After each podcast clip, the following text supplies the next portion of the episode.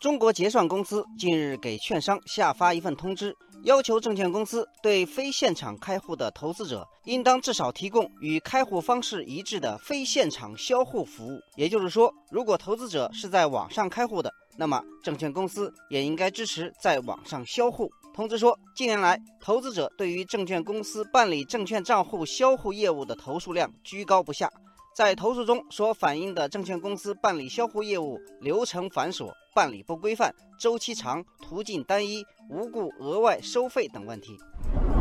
这些话引发了网友们的共鸣。网友岁月安好说：“想销户已久，奈何工作地变动，一直没时间去开户营业部办理。这下不用特意跑到上海去销户了。”网友飞花说：“我曾经销过一次户，太费劲了，券商还理直气壮地收费。”网友无敌小青蛙说：“没错，我因为对流程不够了解，结果白跑了一趟，还被要求三天以后再去。”中国结算公司说，新的规定从明年三月一号起实施，无故拒绝、拖延销户的券商将视情节面临处罚。有证券公司负责人表示。这个通知非常突然，销户涉及资金、基金赎回等很多因素，牵一发而动全身，要赶在明年三月一日前正式上线，压力很大。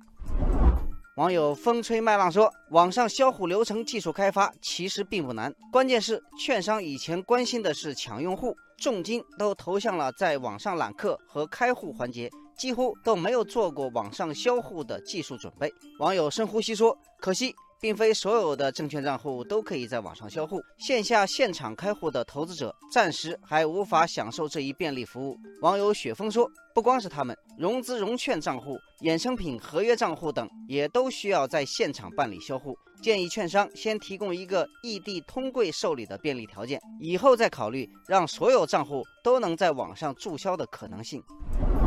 有分析认为，现在留给证券公司挽留客户的时间已不到半年。明年三月之后，券商行业可能面临洗牌的考验。网友蓝海的水说：“新政策就是在倒逼券商做好服务，不然便捷的网上销户开通后，不满意的股民就会说走就走，用脚投票。”网友笑对人生说：“等明年通知正式落地后，服务能力差的券商将肯定会流失客户。所以，券商们呢，一定要对股民好一点，留住股民的心，才能留住股民的钱。”